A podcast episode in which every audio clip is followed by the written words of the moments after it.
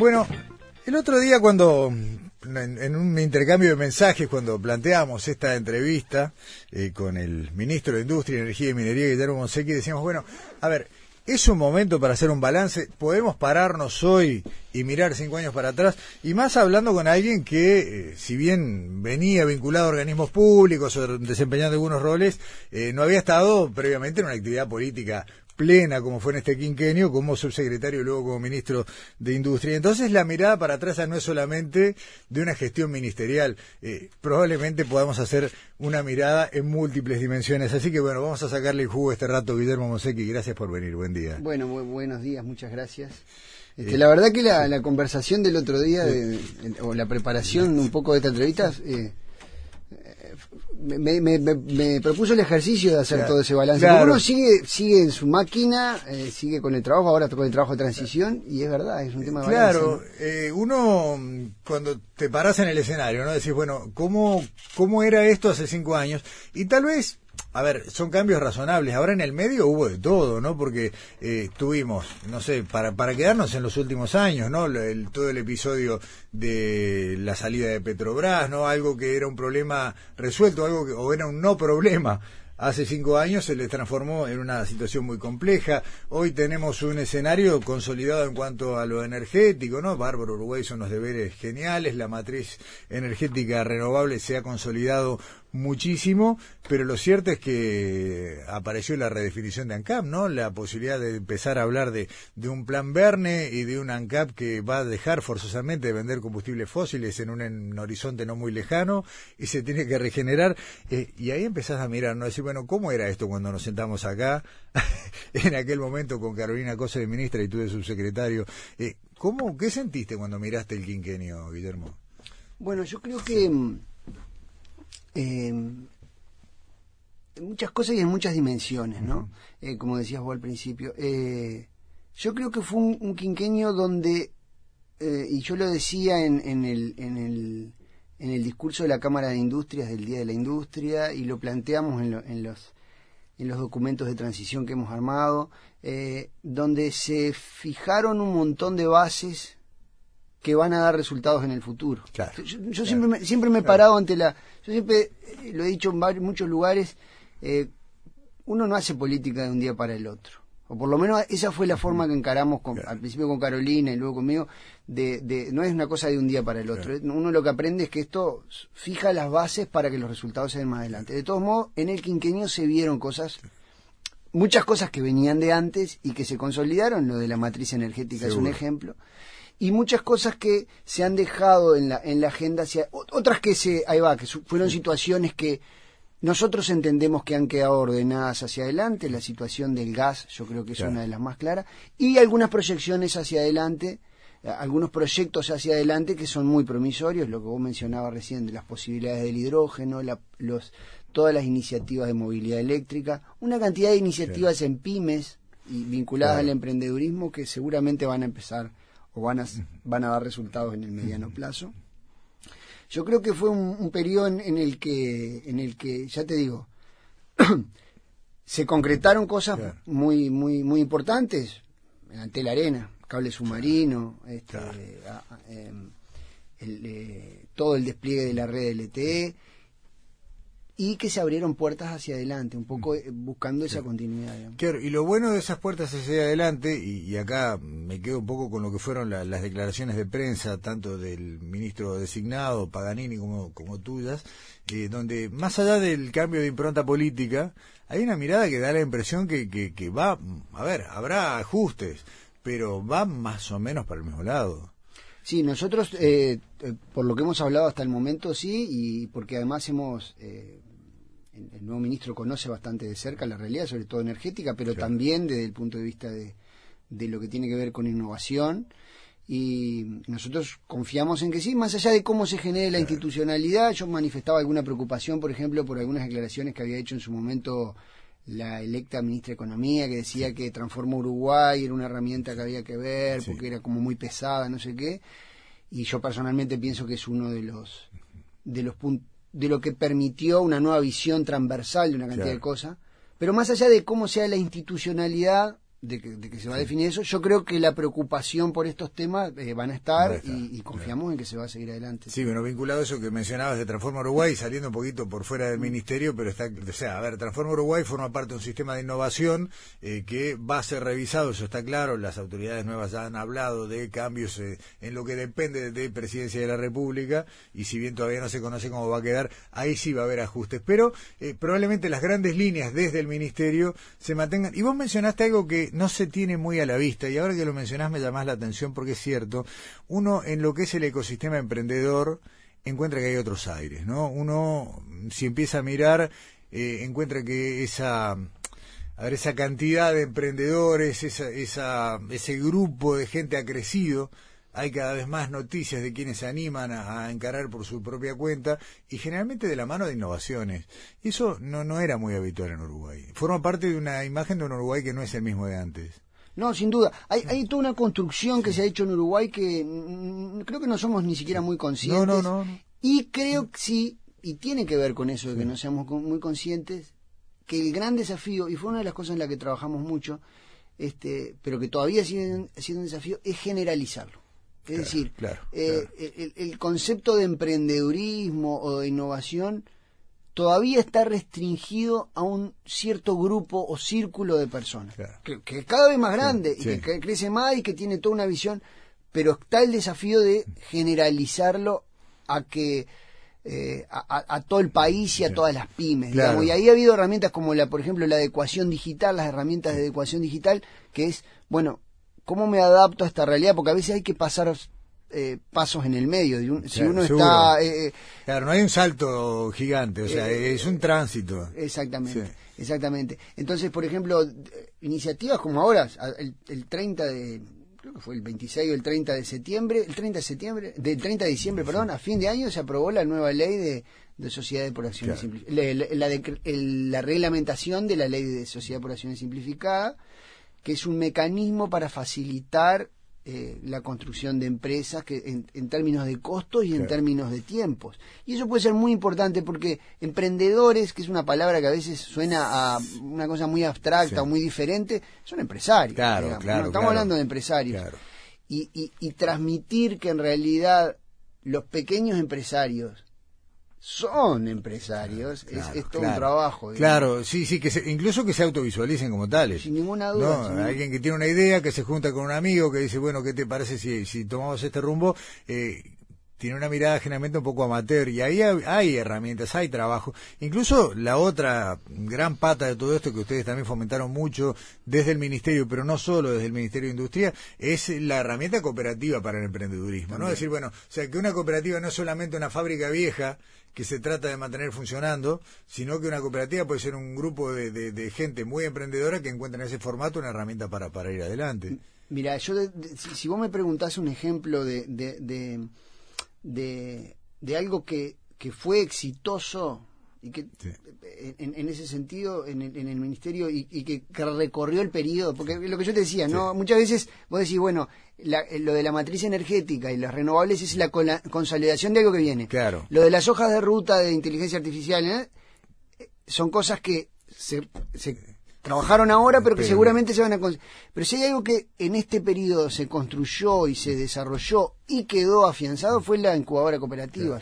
fue toda una experiencia, porque tenía que ver con eso, con decir, empezamos haciendo un mapeo de en qué sectores había oportunidades. Es decir, empezamos viendo dónde había oportunidades, no surgiendo desde la necesidad, como había pasado con algunas cooperativas que, claro, eh, ante problemas de, de cierres de empresas surgían. Acá fue, se identificaron los sectores se construyó una herramienta de una incubadora cooperativa, se trabajó en conjunto con, con la Confederación de Cooperativas, con el INACOP y con apoyo del Ministerio, y se terminaron eh, eh, incubando una serie de, empresas cooperativas que están funcionando muy bien, que han respondido muy bien, hay interés en crecer, hay interés en construir nuevas. Bueno, todo eso es como, fue como el ejemplo más eh, claro, claro no, pero más acabado, eh, digamos, y- de, y- principio y a fin. metido en, Claro. ah, ahí va, de punta Sí, a punta que claro. se haya dentro del periodo de una Claro. herramienta que se planifica, que se ejecuta y que además se evalúa pensando en cosas ahora como por ejemplo post-incubación. Y toda esa cosa era que al principio del periodo probablemente no se no, no, no estaba visualizado como como como una fuente de innovación. Es decir, que las cooperativas no estaban asociadas. Una, una, una cosa absurda, ¿no? Porque Sí, si sí, uno sí. mira, con la, la- la cooperativa más la empresa más grande, más, más importante en exportación del país, que es Conaprole, Sí, es una cooperativa. es una cooperativa. Claro. O sea que tampoco es que estamos descubriendo Claro. la pólvora. Sí, sí, pero sin embargo, bueno, en general, tal vez por, por la propia dinámica de la información, uno se va quedando con una idea un poco anquilosada. Sin embargo, bueno, ahí hay. Ahora, decime una cosa, eh, ¿ustedes no visualizan que este ecosistema emprendedor todavía le falta eh, una palanca dentro del sistema educativo? Digamos que quien termina un trayecto educativo. A ver, no tiene por qué salir con la valija a armar una empresa, pero tampoco tiene por qué dejar de ver que esa es una opción. Sí, este, se ha trabajado muchísimo en eso. E- Es de este tipo de cosas que yo tengo la impresión de que eh, en, en el, en el mediano plazo o en el corto plazo se van a ver resultados porque los, los procesos que se inician en, en, en la educación son menos inmediatos que los otros, Claro. por, por definición, Sí, ¿no? sí, Uno sí, va claro. formando gente. Yo creo que sí, creo que hay iniciativas. Si vos mirás todas las instituciones educativas en Uruguay, este, públicas y privadas han avanzado en esa dirección. Si vos, ten- vos mirás la Fundación Ricaldoni por el lado de la Facultad de Claro. Ingeniería, eh, las herramientas de emprendedurismo que tiene UTU, las herramientas, eh, bueno, eh, la- las universidades privadas, Ceibal ha tenido una línea, Sí. la UTEC ha tenido líneas. Yo creo que se ha avanzado, pero sin ninguna duda, eh, ese concepto de, mm, de eh, salgo de la educación y busco mi Claro. propia iniciativa, todavía exige un salto personal, digamos, Claro. un cierto perfil personal, y yo creo que, toda- eh, que eso debería generalizarse. Yo creo que va a generalizarse. Yo creo que va a generalizarse. Hay, hay iniciativas, y hemos asistido a algunas personalmente, muy valiosas que desde la Secretaría de Ciencia de Presidencia eh, han sentado en una misma mesa a todas las quienes representan las herramientas que apalancan no la, la posibilidad de, de emprender, de innovar o incluso de incorporar conocimiento al sector productivo. Y cuando las ves todas juntas es impresionante. En realidad uno no tiene conciencia de todo lo que eh, el Estado en sus distintos organismos o incluso a veces desde el sector académico se pone arriba de la mesa para fomentar. Eh, eso es otro- ha sido otro trabajo también, ¿no? Ordenar esa hoja de ruta, ordenar ese, ese menú de herramientas Sí. y bueno, y visibilizarlo. Sí, ah, el, el- el hecho de tener un menú, yo creo que el, el- concepto de Transforma Uruguay, uno de los orígenes es ese. Claro. Hay, hay otro origen que es el de, bueno, transversalicemos las políticas, ¿no? Seguro. Porque, digamos, los ministerios ya, y en el mundo de hoy menos, pueden ser este silos. Es Claro. decir, yo- Sí, no sí, puede ser que el Ministerio, Ministerio de Industria define una política y en paralelo el Ministerio de Ganadería define otra o- y la OPP otra en un país que es agroindustrial, por ejemplo. Entonces, transversalizar las políticas, al, al pensarlas, pensarlas desde una visión general y no desde, ah, a mí me interesa como, como sector, porque soy industria y después voy y hablo con el Ministerio de Economía Claro. para ver. No, las pienso desde el principio. La, las herramientas de audiovisuales, por ejemplo, Sí. eh, son. Pero también, también eh, eh, tiene que ver con eso de eh, potenciar las herramientas trabajándolas en conjunto, digamos. Claro, y eso claro. parece muy sencillo, pero no lo No, no, es. no debe No serlo, lo es. sí. ¿Por qué? Y porque cada institución, y sobre todo cuando uno lo mira con una visión amplia, una cosa es que yo diga, bueno, eh, yo lo hago a nivel de ministerio. ¿está? Ah, bueno, hablo con el, hablo con, con Benech, lo llamo y, y- Sí, sí, y puedo coordinar algo, claro, armamos un programa conjunto. Ahora, cuando empiezan a aparecer las agencias, pero también cuando empieza a aparecer, y, y si uno tiene que, es ambicioso, tiene que ser así. El sector de la educación pública, la educación privada, las, las cámaras, eh, cuando uno trata de, de abarcar a todo, cada vez la coordinación se, se, se vuelve más compleja. Y, y el hecho de tener estrategias comunes eh, ayuda mucho a alinear esas herramientas, porque si no, lo que termina sucediendo es que cada hay un, un menú de herramientas donde cada uno elige más o menos la Claro. que más le conviene. Y por ahí podés este, transformarte en un usufructuador de herramientas y que no sabe sí. ni que existe. Exacto. Eh, Sí, sí, pero eh, y un poco la soja de ruta. Y Transforma Uruguay, todo el plan ha ido en esa dirección. Es decir, bueno, vos estás en esta área, tenés estas herramientas y, y- y- y se trata además de dar igua- igualdad de oportunidades para todos. ¿no? Ahora, ¿el futuro de Uruguay es un país de pymes, Guillermo? ¿Cómo lo ven ustedes del- desde, desde la generación de políticas de industria? Bueno, yo creo que prácticamente todo el mundo, lo- lo- los, lo- los países este, tienen la preocupación porque las pymes son, estoy hablando de Corea, digamos, ¿no? No- no- no- países desarrollados que la innovación viene mucho por el lado de las pymes, sí. Viene mucho por el lado de las pymes. Pero, reitero, exige dar, dar, dar un salto. Claro, exige dar un salto. O sea, no. claro. eh, exige, exige entender hacia dónde va cada pyme, eh, qué rol tiene que cumplir cada pyme, porque si yo eh, le estoy pidiendo a una pyme algo que no puede dar, le estoy perjudicando, digamos, ¿no? Entonces, eh, pero sí al revés, es decir, que lo que pueda dar, lograr que lo, que lo haga. Claro, o digamos. sea, cada, cada pyme es un eslabón de una cadena, una cadena que no reconoce muchas veces fronteras geográficas, que depende de variaciones de política internacional o de políticas nacionales de otros países, más las propias. Eh, son equilibrios mucho más complicados Sí, que antes. y hay- sí. pero, pero además incluso hay, hay pymes que, eh, que, que su rol es local o regional o de la zona. Es decir, si yo tengo una pyme, bueno, puede ser que mi, mi ámbito no tenga que ser el, Claro. El, el mundo. Puedo tener mi región y puedo ser innovador y puedo cambiar una zona o- y puedo eh, modificar eh, o, o actuar en una región. Hay otras que tienen posibilidad de exportar y bueno, tengo que ayudarle a exportar. Porque si yo te digo, ah, vos tenés posibilidades de exportar, pero no te doy las herramientas, eh, o te Sí, sale carísimo sí, arranque, claro, te estoy matando.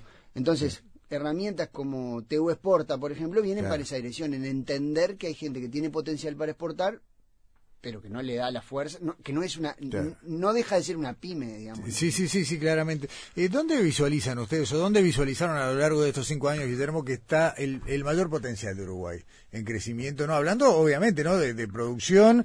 Eh, a veces siento que la palabra industria nos puede quedar un poco grande porque hablamos de pyme, hablamos de emprendedores y si los ponemos a escala de industria es como que se siente que la montaña es alta. ¿no? Bueno, claro, O sea, exactamente. sí. Eh, yo creo que esa nueva industria es una posibilidad para Uruguay. Yo creo que, eh, y cuando digo nueva industria, es una industria que incorpora sobre todo conocimiento, que incorpora servicios, pero servicios en el sentido de servicios de valor agregado, como Claro. los servicios globales, que no solo es el futuro, es la realidad de lo que está pasando hoy. Es decir, hoy ya tenés empresas que exportan eh, servicios, en Uruguay ha crecido muchísimo el, el sector de los servicios, en, en términos de porcentaje creció un, un montón entre los 90 y acá. Este, y en ese, en ese meterse en eslabones dentro del mundo, en un mundo que eh, está condicionado por lo digital. digamos, Claro, ¿no? claro. Es decir, hoy tenés un mundo que está condicionado por lo digital. Yo digo, bueno, hoy ninguna empresa que va a funcionar desconectada de Internet, digamos. Claro, claro. Sí, sí, sí, sí. No, Sí. no hay posibilidad en 5 Sí. cinco años ya no para, para exportar ya hoy ya hoy en día Sí, si sí, no- claro. pero incluso a nivel regional o local eso te va a pasar. Entonces eso abre una cantidad de eslabones. Hay hay una serie de empresas de TIC de Uruguay que ya lo han entendido eso lo han entendido lo, lo han entendido lo han Sí, explotado sí, claro, digamos, y más le están sacando el jugo, sí. este que, que, que entienden cómo es su, cómo es el mercado ahora. Mm. este yo creo que ahí abre una cantidad de posibilidades y yo creo que hay muchas posibilidades em, sobre todo al principio en los sectores agroindustriales Eh, se viene una época creo donde lo físico es decir, lo digital ha sido muy importante pero el vínculo entre lo físico y lo digital la otra vez lo hablábamos en un seminario que había en, en facultad sobre sistemas ciberfísicos Mm. es decir ese vínculo con internet de las cosas Claro. y, y- que no se trata sola yo siempre digo lo mismo no internet de las cosas podemos decir son aparatitos conectados a internet Sí, sí, sí. Prender el aire acondicionado eh, con el celular, eh, sí. eh, pero vos podés, es, ese vínculo entre lo físico y lo digital, que ya hoy se está viendo mucho, va, va a verse mucho más. Y cuando aparece lo de lo físico, aparece cosas como la robótica, pero robótica, una nueva forma de ver la robótica, que no es la robótica que tenemos, de lo- la robótica existe de los años 60 Sí, sí. pero una robótica inteligente, digamos, una robótica que la robótica típicamente eh, realiza tareas muy precisas, sí, pero muy acotadas. Claro. Hoy, hoy se está hablando de robots que pueden aprender a hacer cosas desde cero, digamos. Bueno, ese vínculo entre, o, o los drones, o no sé, ese vínculo entre lo digital y lo físico eh, plantea muchas posibilidades en sectores donde conocen Claro. mucho su realidad. Por eso estoy pensando en los Sí. sectores agroexportadores, por ejemplo, son Claro.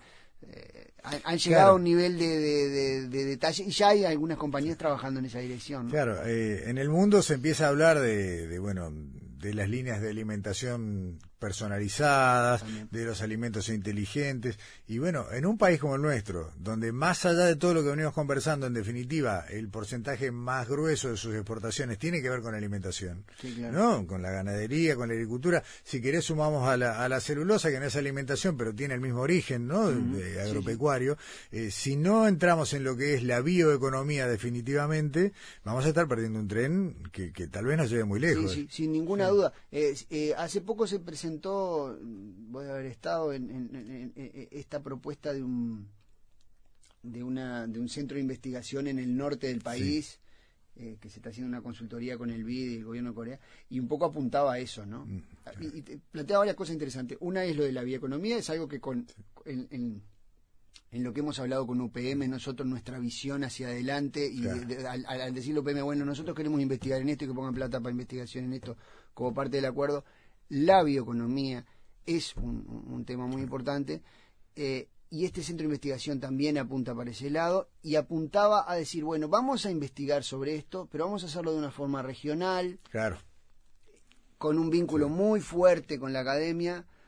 Eh, lo del vínculo con la academia es muy importante, no solamente por el hecho en sí de que uno el conocimiento lo, lo extrae de la academia y si tiene ese vínculo rápido le va bien, sino porque en este tipo de cosas que van creciendo, eh, donde uno las va desarrollando a medida que va creciendo en el mundo. Esto continúa la charla. Venimos hablando en la tanda con Guillermo Monsecchi, ministro de Industria, Energía y Minería, y interrumpí la frase y la voy a continuar al aire porque en definitiva quería llevar un poco a este terreno la conversación. Y recordando lo que había sido una charla que, que asistí personalmente, tuve gusto de asistir eh, durante la COP25 a lo que fue la presentación del ex vicepresidente de Estados Unidos, Al Gore, y él hablaba en esa presentación de cuatro revoluciones de la humanidad, no sobre todo, bueno, transformaciones profundas, la revolución eh, agropecuaria, la industrial, la digital, que es de alguna manera la que nos está sacudiendo todavía, pero la revolución de la sostenibilidad como el horizonte más cercano que tenemos de grandes transformaciones. Y decía, y acá empieza la pregunta, Guillermo, eh, que esta revolución de la sostenibilidad licúa las diferencias entre las naciones, que las naciones más postergadas van a tener la posibilidad de saltarse una etapa. No, aquellas, por ejemplo, pensando en los países más postergados de África, donde tal vez están apenas entrando a una, no sé, una generación energética que para nosotros es arcaica, eh, sin redes de transmisión y demás, tal vez tengan la chance de saltar directamente a la economía sostenible, ¿no? Lo cual permitiría licuar. Uno ve los números de China, de India en, en, en adquisición de, de fuentes de energía y demás, y te das cuenta que hay etapas que se están salteando. Eh, ¿Se abren posibilidades? ¿Tiene Uruguay que concentrarse de cabeza en lo que decían, mencionábamos, ¿no? Bioeconomía, sostenibilidad, un país que ya ha hecho sus deberes en materia de cambio climático pero que tiene oportunidades para adelante? Mira, yo lo, lo primero es que eh, a mí siempre me gusta plantear las cosas desde, desde, desde las oportunidades, Claro. ¿no? y, es lo- y- y es un poco la obligación además de uno Claro. de, de un cierto rol. En, en el tema del cambio climático yo creo que antes que eso, eh, antes que eso hay que, hay que, primero que nada tenemos que asumir que tenemos un problema. Es decir, que eh, eh, no están dando los números para, para lo que es el- resistir al cambio climático, digamos. Pa- pa- Es obvio, es obvio, está sobre la mesa, pero parece que los países no terminaran de... Los países, la, la, sí. la- la Los tomadores de los decisiones, tomadores de decisiones claro. pa- parecía... Y la presión que se está dando a nivel popular Sí. va a ir creciendo, y está bien que vayan creciendo, porque eh, yo veía algunos números el otro día de la incorporación de renovables, yo lo- lo- creo que lo puse en Twitter el otro día, la, la incorporación de renovables al ritmo que va ahora, Sí.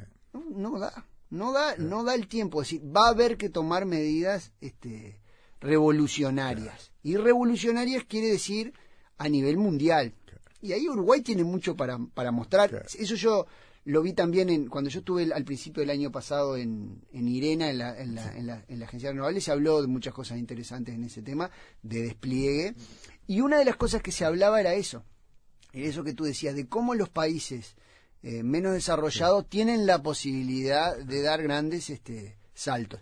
Eso eh, exige el compromiso de todos y, la, y, los resultados de la última COP no son promisorios en esa dirección, digamos, ¿no? Hay una serie de, de, de, situaciones dadas en el mundo que que, que, que, que, han puesto un freno en eso. Pero que hay un tema ahí, hay un tema.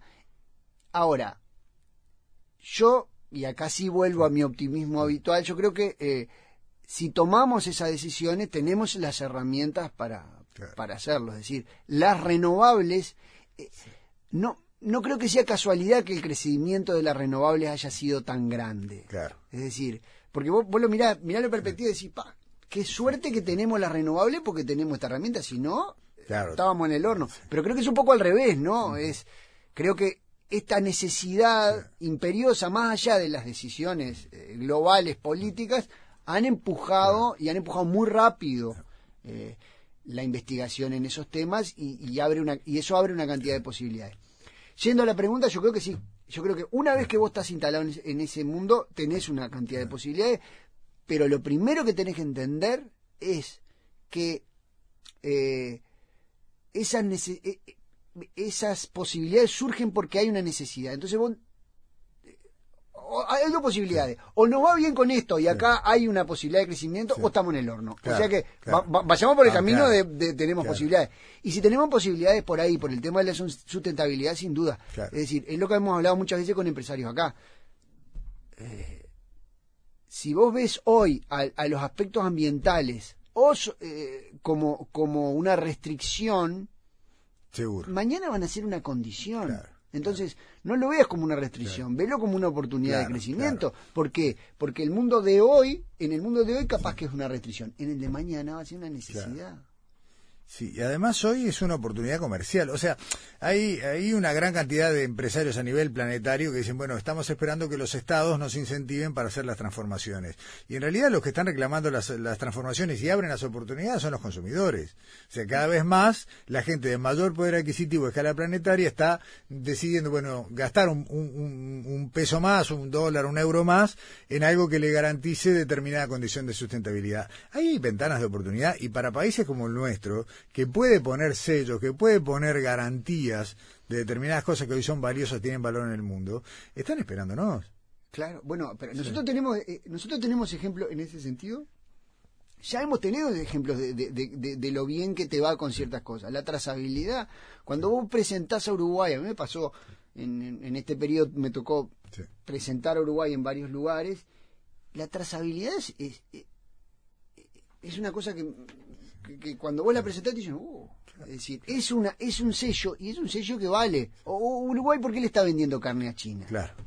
Los claro, chinos no sí. compran cualquier cosa, Sí. son muy exigentes en, en, en, su, en, lo que compran. Sí, sí, sí, sí, sin embargo... Y Uruguay está vendiendo mucho y porque, y bueno, porque vos vas y decís, Uruguay, ¿qué problemas no tiene Uruguay? Sí. Y bueno, no tiene problemas de trazabilidad sanitaria. Bueno, de- en la COP yo, yo, digo, no pude ir por una cuestión de agenda, pero eh, Francia estaba proponiendo debatir cómo hacer para no importar deforestación. Claro, ¿No? Entonces, bueno, ¿qué es lo que puede ponerle Uruguay a su carne que tal vez no le pueda poner Brasil? no, exactamente. ¿No? Bueno, un sello de libre deforestación. Eh, carne producida con salarios dignos, ¿no? Con no explotación de trabajadores, con no explotación infantil. Sellos que tienen valor. Y Por que eso- hoy tal vez no lo, está- lo- no, no lo estamos viendo, ¿no? Yo creo que eh, yo el otro día eh, eh, ve- veía la, la entrevista esta de, de todos los primeros de, de todos los eneros de Zambrana, donde muestra toda una visión del país muy este eh, sería divertida si no fuera preocupante. Y es como todo lo contrario a eso. Es decir, Claro. todo lo que es gente como Zambrana ve como un problema es lo que es lo que te da una ventaja hacia adelante. Es decir, que vos tenés respeto de normas laborales y, y cosas en las que nos debemos cosas, ¿no? El tema de eh, agrotóxicos y cómo manejamos ese tema, porque eso hoy puede ser una ventaja, mañana eh, puede ser una Sí, sí, sí, sí, un, un problema por delante. Ahora, eh, Hay, hay un montón de escenarios positivos. Yo, así como, como esa entrevista de Zambrana fue removedora para mucha gente, yo había visto antes en búsqueda, no tuve la oportunidad de conversar con él, pero quien viajó en nombre de la ARU a la COP, y también la, la, asociación rural que muchas veces ha representado digamos un instinto muy conservador en cuanto a, políticas productivas eh, también abrió el ojo. Y también me parece por lo que veo ahí que empieza a mirar eh, para dónde va el mundo y cómo garantizar. Cuando vos en Europa te digan tu carne es muy bien producida, pero me la traes en un barco que emite carbono y no la quiero. ¿No? Bueno, vas a tener que pensar en una alternativa, ¿no? Primero que nada, no creo que Zambrana represente a la, a la, a la ARU y nada por el estilo. Me parece una visión muy extrema, por eso digo, lo, casi caricaturesca. Sí, sí, sí. Este, eh, sí, sí, sí. El, el sector eh, agroexportador en el Uruguay tiene muy claro ese tipo de de, realidades. Creo que es de los sectores, eh, curiosamente no, este, es de los sectores que eh, más ha visto ese tipo de oportunidades y, los hechos lo demuestran, ¿no? los hechos lo demuestran. Sí, sí, sí, Pero en definitiva estamos frente, a ver, eh, volviendo un poco al punto de partida, hay cosas que uno las puede mirar que se abren y se cierran en un quinquenio, mm. pero en definitiva los desafíos que vienen son fabulosos. Sí, sin duda. Sí, sin duda. Mira, yo en el 2015 había puesto un tweet que decía, este, prepárense porque van a ver eh, eh, inteligencia artificial ad nauseam. En el marzo de 2015. Se cumplió, ¿no? es decir, eh, lo vimos por todos lados, a extremos de que ya se, llama inteligencia artificial o cualquier cosa, pero también hubo un proceso de cambio en el mundo con eso. En paralelo a ese proceso, en Uruguay hicimos cosas. Hicimos eh, un fondo de datos que empezó siendo 600, 6 eh, millones de pesos y que en la última sesión, en la última mm, edición, se aprobó 23 millones, donde se juntaron un montón de empresas. Y uno mira las cosas que se están estudiando ahí, son cosas muy interesantes y de impacto en el sector productivo, que era uno de los objetivos. Tuvimos un, un evento de inteligencia artificial que fue de los más importantes que ha habido en la historia del Uruguay, digamos, al nivel de los científicos que vinieron, que se hizo acá en Montevideo, que vinieron científicos de toda América. Tuvimos eh, empresas avanzando en, temas de inteligencia artificial en sectores de informática, pero también en sectores como, como el sector financiero o, incluso eh, haciendo algunas experiencias en temas de, de robótica muy interesantes. Es decir, ¿por qué pongo este ejemplo? Porque puede, puede estar pasando lo mismo, puede pasar lo mismo con temas como, como la, bio, la bioeconomía o la economía circular, en los cuales, en paralelo al que se va dando el cambio en el mundo, Uruguay viene avanzando. Antes lo había hecho con las este, energías renovables, antes lo había hecho con las telecomunicaciones, toda una cadena, digamos, ¿no? Eh, yo creo que yo siempre lo decía esto cuando hablaba con los funcionarios del ministerio, con, con, los excelentes profesionales que hay en el ministerio, es, nosotros tenemos que tener una planificación, pero además tenemos que estar atentos y mirando la realidad. Porque la realidad se mueve más rápida que la planificación. Y la única forma que vos tenés de crecer eh, al ritmo que necesitas o, por lo menos si no querés quedarte en lo mismo de siempre, ¿no? Porque la otra opción es quedarse en lo mismo de siempre. sí, ver hasta cuándo te dura. Y, ver hasta dónde lo que ya le pasó al Uruguay en principio de siglo, ¿no? Es decir, un modelo de, cierto tipo que, que, le venía bárbaro, que lo dejó parado entre los países, el modelo el modelo ganadero de Uruguay de fines del, del siglo XIX, que venía lo más bien hasta que se le agotó. Es decir, eh, entonces nosotros se reinventó a sí mismo, pero eh, eh, y que se terminó reinventando a sí mismo, por supuesto, terminó reinventándose y hoy está en, entonces hay que estar muy atento. Y para eso necesita estas no son discusiones nuevas. En Uruguay ya se han dado estas discusiones de cómo incorporar, pero a principio del siglo, por ejemplo, a principio del siglo XX también, cómo cambiamos la discusión con Acevedo Díaz, es decir, cómo tenemos que cambiar todo. Yo creo y este es mi balance, digamos, yo creo que nosotros la transformación productiva, el famoso cambio de la matriz productiva, yo creo que lo estamos generando. Yo creo que tenemos que ser más eh, osados en algunas cosas. La inversión en investigación y desarrollo eh, creo que sigue siendo un debe. Las empresas públicas tienen un rol ahí, ¿no? Las empresas públicas tienen un rol muy importante. Otra vez, nosotros hemos dejado herramientas en las cuales... Eh, para que se pueda avanzar en ese sentido, es decir, las compras innovadoras. Las empresas públicas tuvieron un rol muy importante en, en ese, en ese, eh, en, ese desarrollo y eh, hay casos evidentes como lo de la fibra óptica o, o, la apuesta esta que está haciendo en capa las estaciones inteligentes. y estoy nombrando cosas bien diversas, ¿no? Al proyecto de hidrógeno, es decir, y también el Antel Arena, que tanta polémica provocó. El Antel Arena significó mostrar un nuevo rol dentro de, de, de, los cometidos, de, eso fue toda una discusión que llegamos ahí al Parlamento. Esto está dentro de los cometidos de Antel.